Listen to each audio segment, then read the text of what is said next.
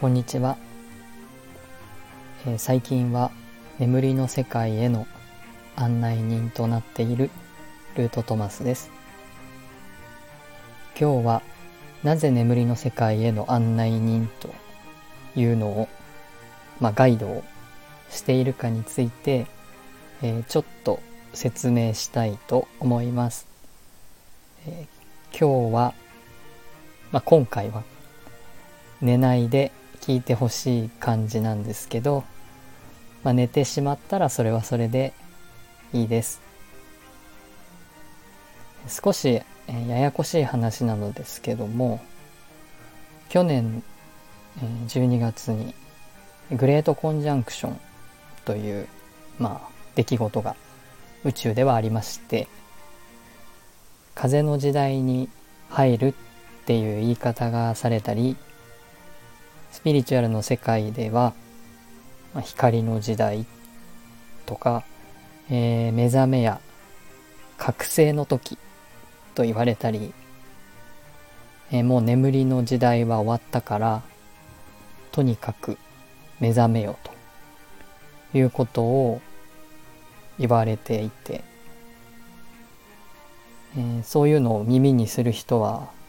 よく聞く言葉だなと思ってると思います。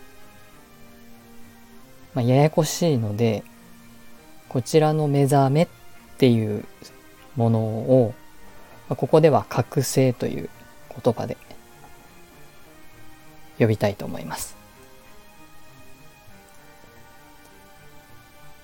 え僕が皆さんを、まあ、聞いてくださる方を眠りの世界に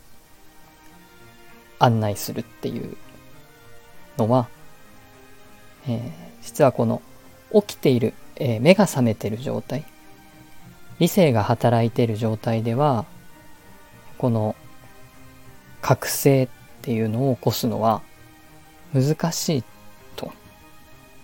思うからです。これはあの個人的な印象なので、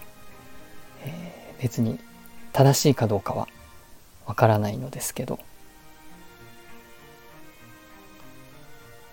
いわゆる昼に皆さんが活動しているような時に使っている理性ですね。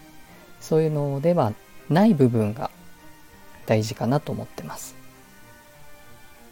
で夜眠っているような時や眠りに落ちるようなまどろんでる状態の時に、まあそういうふうに波動が軽くなっている状態いろいろ手放している状態一切委ねてるような状態の時って心地いいですよねそういうような理性じゃない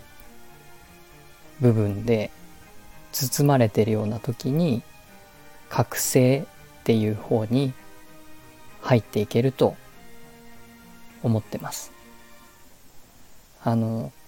別にどっか行ってしまうとかそういうことではないんですけどもこの眠りの時間にこそ覚醒の入り口があるんじゃないかなということです。